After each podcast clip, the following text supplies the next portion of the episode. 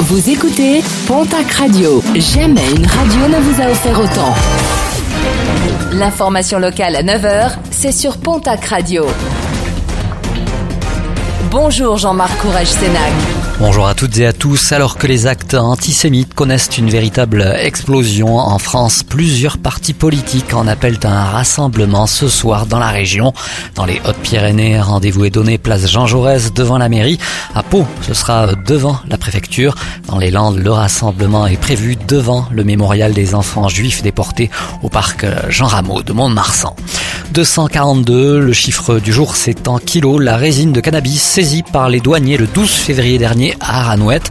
Le véhicule en provenance d'Espagne était conduit par un Canadien et devait se rendre normalement en Grande-Bretagne.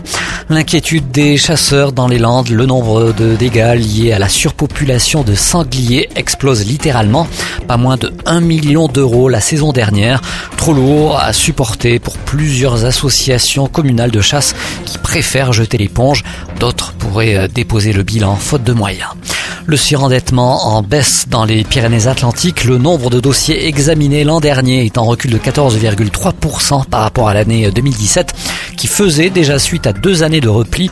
1478 personnes ont déposé un dossier l'an dernier dans le département, souvent des femmes et des hommes seuls, sans personne à charge, locataires et avec euh, des ressources mensuelles inférieures au SMIC.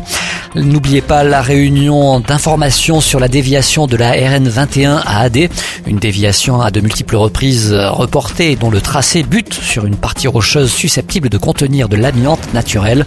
La réunion d'information se déroulera ce soir à 18h30 à la salle des fêtes d'AD. Et puis en sport rugby, une mauvaise nouvelle pour la section paloise avec plusieurs blessures déplorées lors de la rencontre face à Castres. Fatis niveau tout souffre d'une blessure à la main gauche et devrait être indisponible trois semaines. Julien Delannoy souffre quant à lui de multiples fractures au nez et devrait lui aussi être indisponible au moins trois semaines.